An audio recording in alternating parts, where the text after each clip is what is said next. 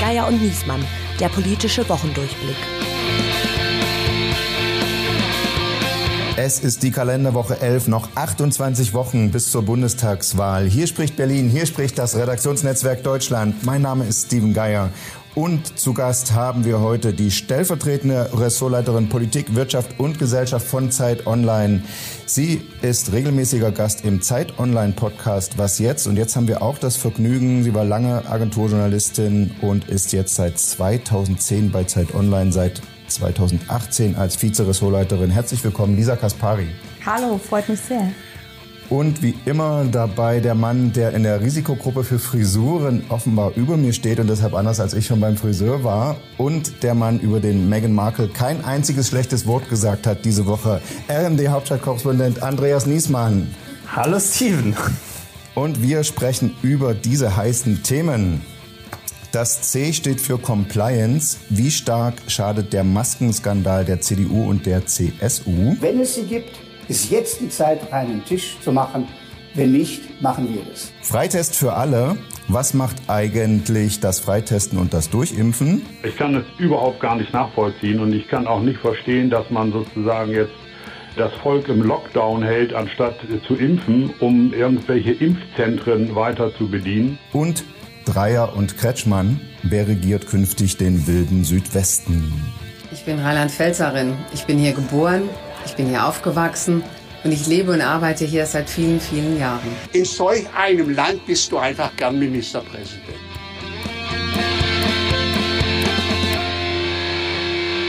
Es war die Woche der Rücktritte. Dieter Bohlen, Jögi Löw, Piers Morgan und Georg Nüßlein und Nikolaus Löbel. Wir steigen mit den letzten beiden mal ein ins Gespräch. Ja. Ähm, äh, in der Zeit, als Deutschland die Maske gesucht hat, haben sich zwei CDU-Bundestagsabgeordnete äh, an diesem Mangel äh, selbst bereichert. Die CDU ist in Panik, so kurz vor den Landtagswahlen. Andreas Knallen bei der SPD eigentlich schon die Sektkurken. Hätte man meinen können, ist aber nicht so. Also im Gegenteil, ich, ähm, ich erlebe die Sozialdemokraten ähm, eigentlich gar nicht besonders schadenfroh, zumindest die, mit denen ich geredet habe. Also natürlich ist man froh, dass es nicht in der SPD bislang jedenfalls solche Fälle gibt, aber dass da jetzt Partystimmung im Willy Brandt-Haus ausgebrochen ist, kann ich eigentlich nicht finden, weil man schon auch, äh, also die echte Sorge hat, äh, dass das dem ganzen politischen System nicht gut tut, dieser Skandal, und dass es da einfach äh, auf alle, also an allen irgendwie was hängen bleibt. Und dann kommt natürlich auch dazu, keiner weiß, was noch alles rauskommt. Ja? Also es gibt natürlich einfach auch eine gewisse Sorge, dass, äh, dass das nächste äh, äh, schwarze Schaf dann irgendwie in den eigenen Reihen irgendwie steckt. Und, ähm es ist trotzdem der CDU und CSU besonders gefährlich, oder? Ja, also ich sehe das schon so. Ich glaube, wenn man auch anschaut, wie lange die CDU Probleme damit hatte, sich auf ein Lobbyregister einzulassen, CDU und FDP würde ich da auch mit reinnehmen, sind ja auch Parteien, die sehr viel Wert darauf legen, dass äh, es weiterhin Kontakte auch mit der Wirtschaft gibt, dass Leute auch aus der Wirtschaft in die Politik gehen. Und das ist ja auch überhaupt nicht verwerflich. Ne? Das muss man hier einmal sagen, dass Leute auch noch einen Job haben, in den sie zurückkehren können. Weil wir ja auch oft Politiker dafür kritisieren, dass sie nichts haben außer die Politik. Das Problem ist nur, wenn es irgendwann darum geht, dass die Interessen vermischt werden. Und da sehe ich schon Union und FDP, äh, glaube ich, in Eintracht mit Lobbyforschern und Lobbyexperten eher gefährdet als andere Parteien. Grundsätzlich würde ich aber auch sagen, je länger eine Partei regiert, desto größer ist die Anfälligkeit. Und deswegen äh, sind sie bei der SPD, glaube ich, auch ein bisschen stiller als normal. Und auch die Grünen, sollten sie in die Regierung kommen, sind nicht gefeit davor, äh, dann irgendwann in ein paar Jahren diese Skandale zu haben. Wobei man sagen muss, ich finde es schon lustig, wenn man sich jetzt die Leute anguckt, die da in Verdacht stehen. Ne? Ähm, ich will jetzt nicht böse sein oder irgendwelche Klischees dreschen oder so, aber da ist niemand dabei, wo man jetzt sagen würde, Oh, bei dem hätte ich es aber nicht gedacht. Wobei ich finde, der Nüssland sieht aus wie Roland Koch, da erwarte ich brutalst mögliche Transparenz. Genau, große Ehrlichkeit. ja. Das ist so der Prototyp des Menschen, wo man sagt, oh Mann, ja, da, dem vertraue ich nachts. Ja, genau das meine ich. Ja. Also es mhm. gibt schon auch in der Union so, eine, so, eine, so ein Klischee des wirtschaftsnahen Menschen irgendwie und dem entsprechen die alle. Also Menschen, die schon auch darauf achten, irgendwie auf ihren persönlichen, auch monetären Vorteil. Wenn man sich die, auch die Nebeneinkünfte anguckt, das finde ich ganz interessant. Ich glaube, von den 700 und schieß mich tot äh, Bundestagsabgeordneten haben 500 überhaupt null Nebeneinkünfte. Mhm. Also die große Mehrheit ist einfach komplett sauber. Ähm, Und dann gibt es zwar noch die Nebeneinkünfte haben, von denen natürlich auch ganz viele sauber sind, weil das irgendwie völlig okay ist, wenn du Landwirt bist und irgendwie einen Bauern auch hast nebenbei oder so. Ähm, und dann gibt es halt eine kleine Gruppe, die jetzt irgendwie alle in den Dreck zieht. Mhm. Und, äh es gibt auch einige, die lassen sich halt für ihre Reden sehr gut bezahlen. Das war ja damals bei äh, Steinbrück Da erinnern so wir uns Thema. an manche SPD-Politiker, genau. genau. Oder Christian Lindner auch, ne? Christian Lindner ja, auch. Gysi auch zum Beispiel. Mhm. Also Gysi ist auch Großverdiener, weil er sich für seine Reden bezahlen lässt. Und dann sagen, gut, du bist MDB, was, also da ist das Reden halten eigentlich schon ein großer Teil von. Und die reden ja dann auch so bei Wirtschaftsunternehmen äh, und, und Verbänden und so. Und wenn sie sich das bezahlen lassen, das aber bei denen kommt das Geld nicht über ein Lichtensteiner Konto in der Regel. Also zumindest wissen wir nichts davon bei Ihnen an. Also das finde ich ja im Fall Nüßlein nochmal doppelt dubios, ne? diese Konstruktion, dass über seine Firma dann über Offshore-Karibik-Firmen Lichtensteiner Konto äh, Geld äh, an ihn gezahlt ja. würde. Ähm, das heißt, er wusste selbst, dass das naja, ja, wir müssen vorsichtig wir sein. Müssen ab, Sie müssen die Ermittlungen abwarten, aber es klingt genau. alles sehr seltsam. Man fragt sich zumindest, wenn alles legal ist, warum, baut, warum nimmt man dann nicht sein äh, Konto äh, bei der Volksbank hinter ja. Tupfing, sondern warum baut man sich so eine Offshore-Konstruktion? Ja, damit dann nicht die dahergelaufenen Hauptstadtkorrespondenten kommen und sagen, ähm, warum haben Sie dann eine Provision? Ja, gerade vor dem Hintergrund dieser schwierigen Situation, die wir hatten vor einem Jahr, ja, ist das ja ein Riesenskandal. Also mal abgesehen davon, dass es sowieso existierende äh, Vorurteile in Politiker, die irgendwie einen Selbstbedienungsladen hätten, bestätigt und dann noch in dieser Situation, wo ganz viele Leute zu Hause saßen und Existenzängste hatten oder Angst hatten, dass sie auf der Arbeit im Krankenhaus irgendwie äh, unnütze Masken tragen, ja, mhm da sich dann persönlich zu bereichern, das ist schon ein Riesending. Und ich glaube, dass die Union ein riesiges Problem hat, weil das beschädigt Vertrauen auf Jahrzehnte äh, womöglich. Man muss sagen, aber so radikal, wie jetzt da äh, reagiert wurde, ist es, glaube ich, bei keinem Skandal bisher gewesen, dass die so schnell aus der Partei geflogen sind, beide, also gedrängt wurden, freiwillig gegangen sind, wie auch immer. Geflogen ist ja eben nicht, weil das ist ja sehr schwer, gegen Willen jemanden loszuwerden, aber dass die zu ihrem Parteiaustritt äh, Löb, Nikolaus Löbel zum Mandatsverzicht und Nüßlein äh, zumindest aus der Fraktion raus ist, das ging ja wahnsinnig schnell und politisch viel weiter kann man ja nicht gehen als jemand aus der Partei. Na, vor allem das Misstrauensvotum jetzt irgendwie von den Abgeordneten bis Freitagabend eine persönliche Erklärung zu verlangen, dass sie äh, sich nicht bereichert haben.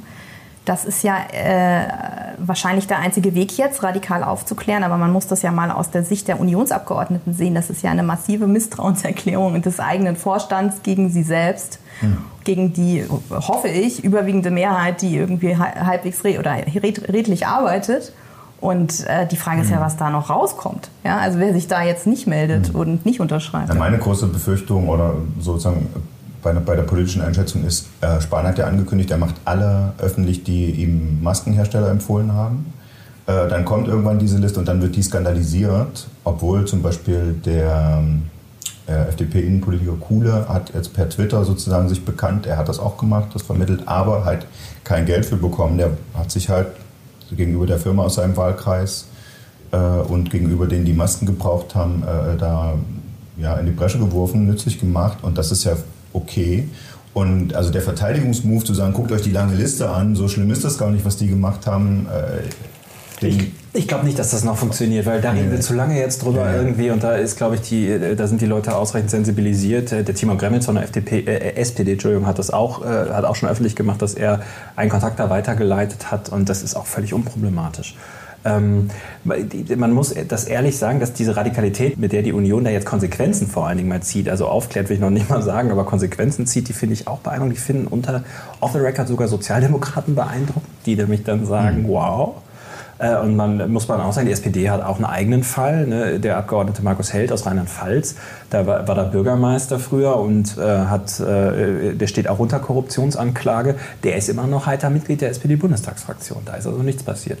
Ähm, das kriegen sie natürlich jetzt um die Ohren ge äh, geknallt, auch zu Recht, wie ich finde. Äh, bei der Union muss man allerdings auch sagen, Karin Strenz, äh, da wurden diese Konsequenzen nicht gezogen.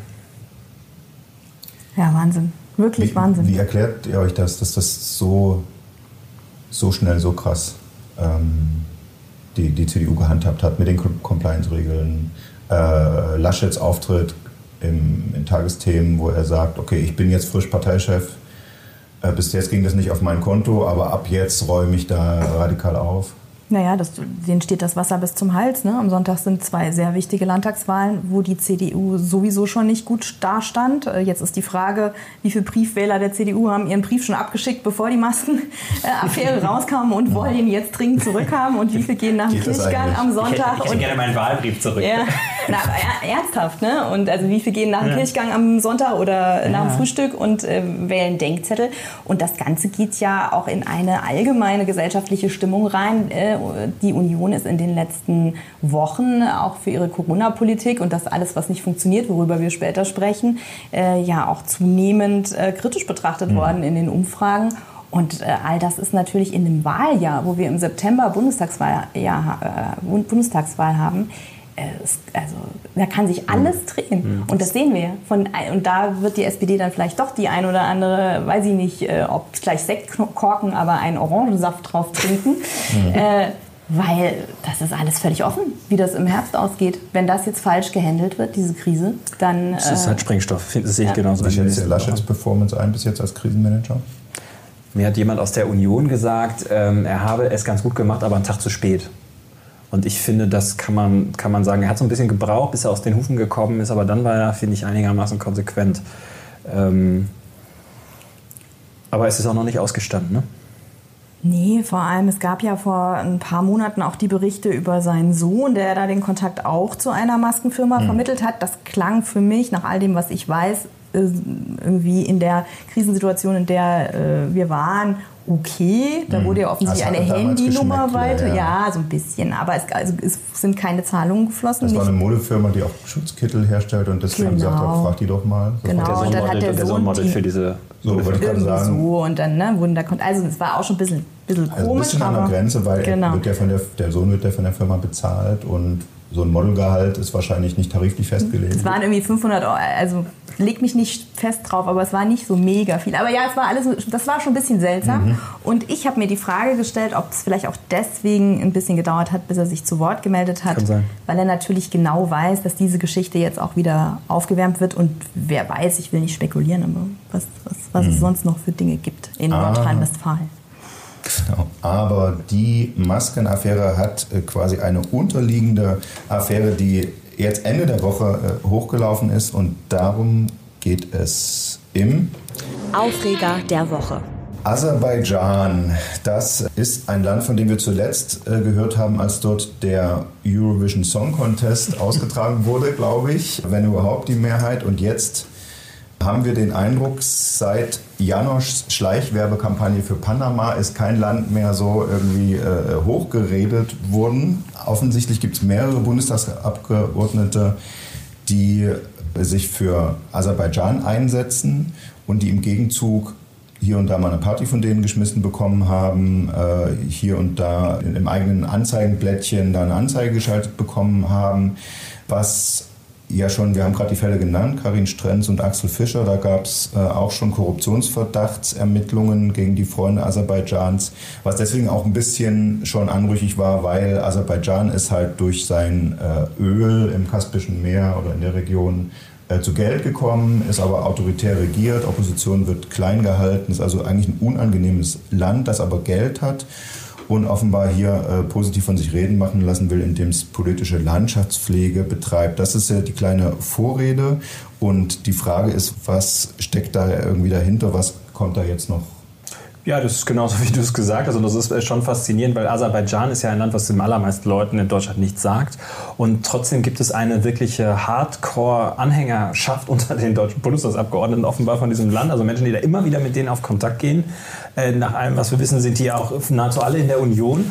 Und man fragt sich natürlich, warum. Und da ist dann halt der Verdacht, dass es da am Ende dann doch ums Geld geht, äh, liegt zumindest mal nah. Und Aserbaidschan ist berüchtigt dafür, eine äh, gute, in Anführungsstrichen, politische Landschaftspflege zu betreiben. Also seit, wir hatten SPD-Abgeordnete erzählt, seit 20 Jahren ähm, hätte, hätten quasi Abgeordnete die Möglichkeit, sich auf Lustreisen da einladen zu lassen. Dann werden mal so Angebote gemacht. Wir haben hier eine NGO, die kann dir mal was finanzieren und wir gucken auch gar nicht so ganz genau hin, wo das Geld hingeht und so. Und äh, der sagt also eigentlich, jeder halbwegs anständige Mensch äh, geht da direkt auf Abstand und sagt, damit will ich aber irgendwie nichts zu tun haben. Hm. Gleichzeitig gibt es aber einen, einen Freundeskreis in der Union, der da er auf äh, Kontakt geht. So, die Fälle Quarent Strenz, Axel Fischer sind bekannt. Die hängen, ähm, das hängt dann auch mit der Parlamentarischen Versammlung des Europarates zusammen, wo beide Mitglied waren. Ähm, und man ihnen zumindest vorwirft, dass da auch Abstimmungen äh, im Sinne Aserbaidschans erfolgt sind. Und äh, ja, und jetzt kommt Ist halt das eigentlich rechtmäßig äh, gelaufen, als Sie den ESC bekommen haben? Oder war das so wie bei der Fußball-WM in Deutschland? ja, das, das, das, frage ich mich da. Das musst nee. du recherchieren. Ja. Den ESC kriegt man ja nur, wenn man vorher gewinnt. Ah. Es ist ja nicht so wie bei der Fußball-WM, wo man Blatter bestechen muss. Die offene Rechnung. So, bei dem ganzen Masken- und Korruptionstrubel haben wir schon ganz vergessen, es gibt ja noch diese äh, unangenehme Corona-Krise, in der wir stecken. Und da ist uns doch von der Bundesregierung versprochen worden, wir können uns da jetzt raustesten und rausimpfen. Und seit dieser Woche, die meisten werden es nicht mitgekriegt haben, kann man sich einmal die Woche kostenlos auf, auf Regierungskosten auf Corona testen lassen. Wer kennt jemanden, der das schon gemacht hat? Niemand. Schweigen. Doch? Nee, nee, ich kenne auch keinen. Also, weil äh, es soll ja in Testzentren, da gibt, wobei da, da kenne ich tatsächlich sogar, aber schon bevor es kostenlos war, Leute, die gesagt haben, bevor ich alte Leute zu einem Geburtstag irgendwie treffe, dann fahre ich hier in Berlin mal beim Testzentrum vorbei und genau, kriegst das, das Ergebnis aufs Aber private Testzentren gibt es ja schon lange. Da zahlt genau. 60 Euro für so einen Test. Und genau, und das, das, ist jetzt möglich, dass man das einmal die Woche von der Regierung bezahlen lässt. Aber eigentlich war ja die Idee, dass die Apotheken mit einsteigen, ne, Lisa? Ja, ich kenne den Stand aus Berlin. Da gibt es ja staatliche Testzentren, die sind äh, seit Montag kann man da hinfahren. Die sind allerdings am A der Heide. Äh, und es ist tatsächlich so, dass äh, da man sich natürlich dreimal die Frage stellt, warum man da vorbeifahren sollte. Und die Idee, die Apotheken als Testorte zu nehmen, ähm, liegt für mich viel näher, ne? weil dann jeder so zu seiner eigenen Apotheke gehen kann. Ich habe aber gelesen, dass die Apothekerverbände das gar nicht so toll finden, weil die sagen wiederum, bevor ich jetzt ein Testzentrum bei mir in der Apotheke einrichte, dann möchte ich eigentlich selber erstmal gegen Corona geimpft werden, mhm. was man ja auch verstehen kann, ne? dass die sich keinem Risiko aussetzen wollen. Und ich glaube, beim ganzen Testen der beste Weg, das sagen auch unsere Wissenskollegen, ist, die Leute da abzuholen, wo sie sich sowieso aufhalten, also am Arbeitsplatz und in der Schule. Und da sollte wirklich regelmäßig getestet werden. Da geht es jetzt auch langsam los. Rewe hat diese Woche angekündigt, dass sie loslegen, Statistische Bundesamt und so. Mhm. Ähm, allerdings ist das, ja, hat es ein bisschen Startschwierigkeiten. Ne? Ich ja. finde das einen so großen Schwachsinn. Das muss ich wirklich sagen. Ich ärgere mich da echt seit Wochen drüber, weil am Ende ist es doch ein, eine reine Populismusgeschichte und ein populistisches Geschenk, was der Spahn da irgendwie ausgebreitet hat. Hey, Gratis-Tests für alle ähm, wir in einer Phase, wo der Markt das sowieso in den nächsten Wochen regeln wird, wo wir alle für 25 Euro irgendwie diese Fünfer-Testkits dann für den Selbsttest kaufen können, ähm, setzt man jetzt so ein Ding noch auf, anstatt wirklich die Dinge alle mit Wucht äh, und Macht in die Schulen zu stecken und ja. äh, wohin auch immer, also da oder Kitas, also da, wo es gebraucht wird. Ähm, und ich sehe auch ehrlicherweise nicht ein, warum der Staat sowas bezahlen soll. Also ich finde, irgendwann ist auch mal gut in, in so einer Pandemie. Und ähm, warum jetzt jeder irgendwie einmal pro Woche einen Gratistest auf Staatskosten machen soll, wenn man, wie gesagt, für einen Fünfer mhm. sowas jetzt bald im Discounter kauft. Es hat auch mehr Fragen aufgeworfen als beantwortet. Dann gab es ja hier in der, in der Regierungspressekonferenz, sind ja dann die armen äh, Gesundheitsministeriumssprecher gegrillt worden. Äh, wie ist das, wenn ich aber nächste Woche äh, weiß, ich hab, will zweimal abends ausgehen, wenn die Gastronomie wieder öffnet mit Tests, äh, dann kann ich mir dann das gut schreiben lassen, zum Beispiel, oder wie wollen Sie eigentlich verhindern, dass ich mit dem Gutschein von meinem Vater, der sich nicht testen lassen will, mich und so, das sind alles wirklich also typisch deutsche Überbürokratisierung. Also. Wirklich, die, ich denke auch die Schulen und so wie es ja im Gesundheitswesen gewesen ist, da, da ist, die brauchen das viel, da muss es bereitstehen und, und der Rest ist doch beim, beim Aldi und beim Lidl und kann man sich online ja auch schon bestellen. Ja, momentan gibt es ja nicht genug bisher, ne? Also äh, bei Aldi und bei Lidl. Und die sind jetzt auch nicht bei 5 Euro. Ne? Da würde ich schon so sagen, warum nicht, wenn der Staat irgendwie als Anschubhilfe sagt, dann äh, finanzieren wir das äh, einem einen kostenlosen Test die Woche in der Hoffnung, dass Leute unabhängig vom sozialen Status da äh, dann das auch wirklich machen und dass wir mal ein ungefährliches Gefühl dafür kriegen, äh, ja, wie hoch die Dunkelziffer auch bei uns da irgendwie noch ist mit Corona und die Leute vorsichtiger sind, auch angesichts der Mutanten, wenn sie zum Verwandtenbesuch fahren. Mhm. Klassisches Beispiel äh, Osterferien, die ja jetzt kommen, ne? Mhm. Familienbesuch an Ostern. Nicht jeder äh, hat die 30 Euro da oder will die 30 Euro investieren. Das finde ich schon, da, da habe ich kein Problem mit. Äh, dass äh, Jens Spahn sich da völlig kalkuliert hat mit seiner Ankündigung, es steht auf einem anderen Blatt. Ne?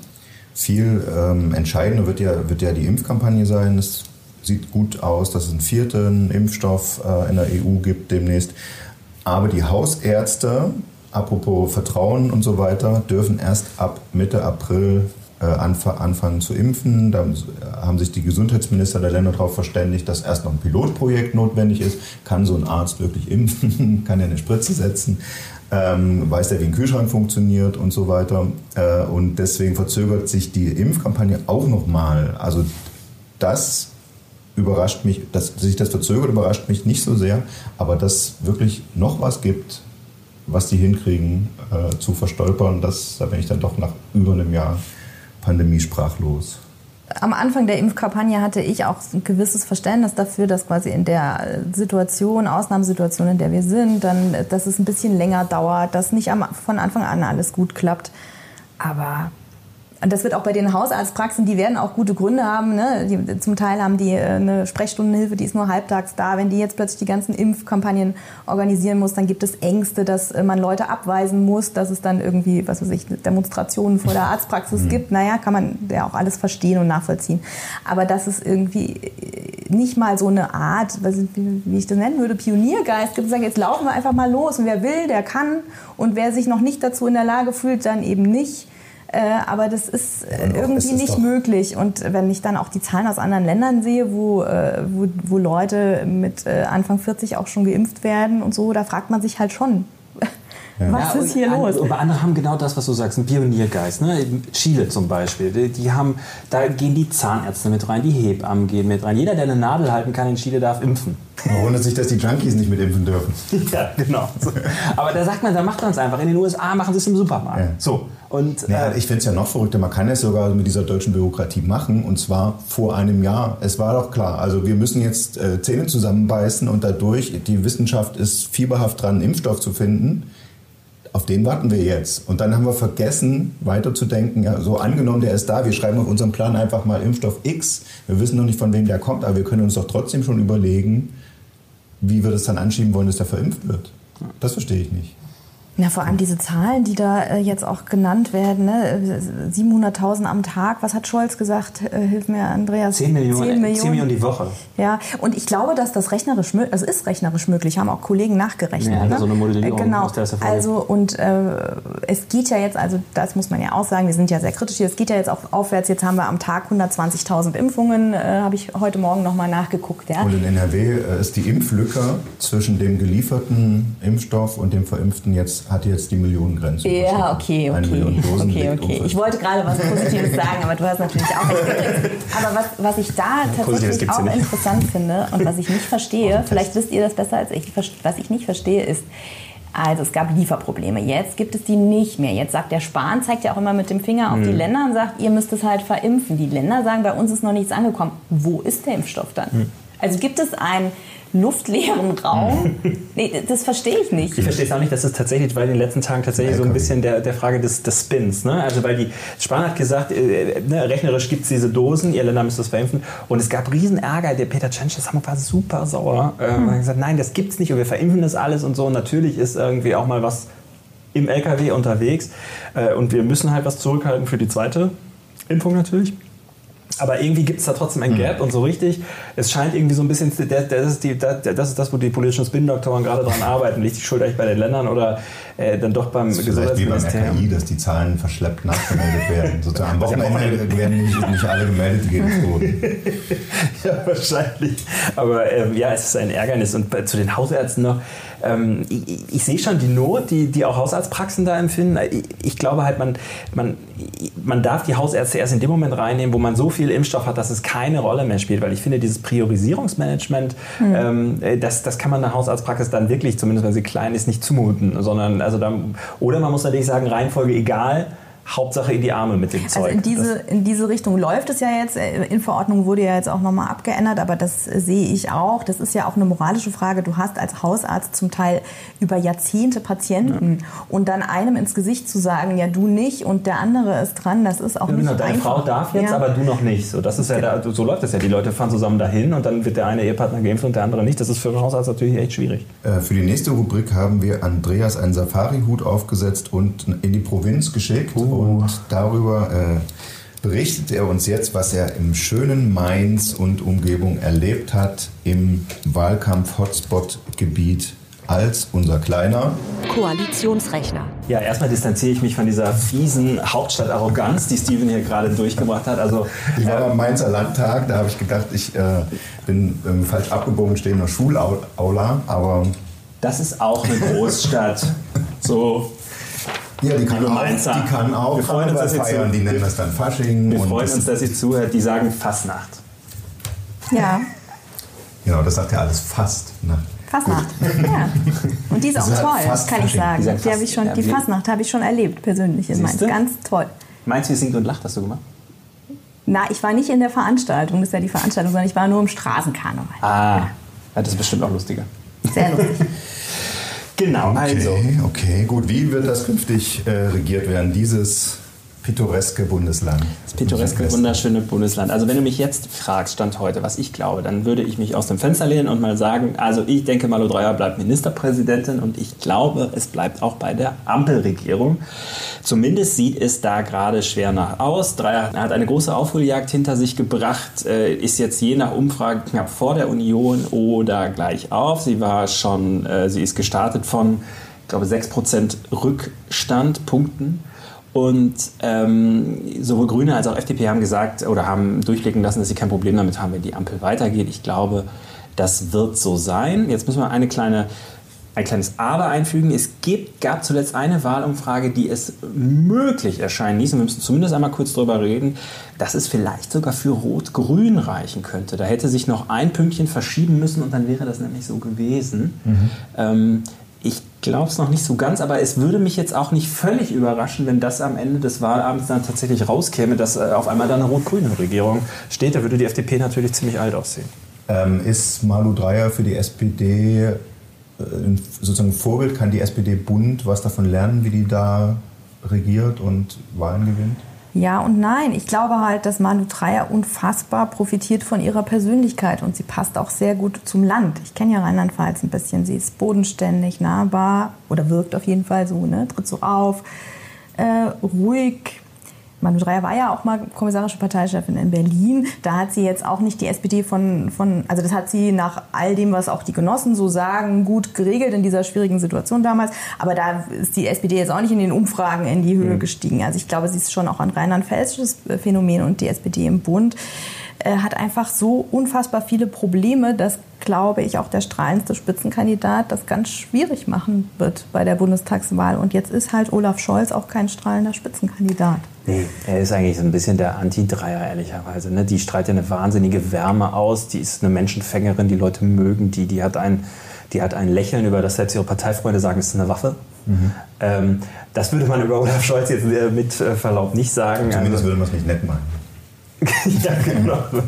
Also insofern, ähm, ja, ist, kann man davon für die Bundes-SPD vielleicht, äh, glaube ich, wenig lernen. Eine Sache vielleicht, cool bleiben. Das kann man von Dreier wirklich lernen. Also ich habe sie vor vier Jahren schon mal im Landtagswahlkampf besucht, da stand, lag sie auch weit hinter Klöckner zurück und dann habe ich gesagt, wie wollen Sie das überhaupt noch schaffen? Und dann sagt sie auch, das regelt sich, sie wird, da muss man mal ruhig bleiben. Im Sommer war ich da, da war es wieder ein ewiger Rückstand und dann sagte sie wieder, auch pff, muss man mal ruhig bleiben und so, das, das rüttelt sich. Und ähm, da jetzt nicht in Panik zu verfallen und irgendwie nach links und rechts auszuschlagen, sondern einfach sein Ding weiterzumachen und zu sagen, ich schaffe das, da kann man von ihr lernen. Und das traue ich Olaf Scholz schon durchaus auch zu. Also insofern gibt es da vielleicht so eine Mini-Lehre oder Mini-Learning. Ähm, aber es gibt natürlich auch noch ganz viele andere Leute in der SPD, denen traut man das überhaupt nicht zu, cool zu bleiben. Und äh, das, äh, das ist die große Gefahr. Du hattest die FDP angesprochen eben, ne, dass äh, vielleicht dann auch die, die Ampel es gar nicht braucht. Das wäre natürlich ein Desaster für die Partei. Ich finde nämlich am Sonntag fast am spannendsten, wie die FDP abschneiden wird in beiden äh, Bundesländern. Zuletzt sind die ja in den Umfragen geklettert, ähm, also äh, ein bisschen besser dagestanden als zuletzt und haben eben diese Ampeloption in Rheinland-Pfalz und arbeiten ja auch in Baden-Württemberg drauf hin. Genau, ne? ja. äh, hab Zitrone genau und wie war das? Äh, Limette, irgendwas Limette. Nee, nee, der, der Buschmann, der, man mal PGR, Zitronen. Nee, ich war hat teurer, aber getwittert, glaube ich. es könnte reichen für äh, Limette grün, und- gelb, Ja. ohne schwarz und Limette rot. und äh, Zitrone. Limetten und Zitronen. Das passt doch toll gut zusammen. Das klingt Also- nach Caipirinha so. und ist doch viel besser als Kaffee mit Limettensaft, weil Limetten ja grün sind. ist natürlich Quatsch, weil das Hauptgetränk ist ja die Zitrone. Das wäre ist ein bisschen schiefes Bild. aber, aber es hat irgendwie Ich muss mich was immer übergeben, Kaffee mit Mojito zu tun. Das ist doch schon mal nicht schlecht. Einigen wir uns darauf, sie sind in aller Munde, die FDP, genau. Nein, aber das wird, also das finde ich persönlich am spannendsten, was passiert am Sonntag mit der FDP, weil dass natürlich die Ampel auch eine Option sein könnte, sage ich ganz vorsichtig, bei der Bundestagswahl, die zumindest aufgebaut werden könnte in den nächsten Monaten, wenn wir davon ausgehen, dass die Union weiter runtergeht, was ja passieren könnte und der Scholz da mit seinem Kurs irgendwie durchhält.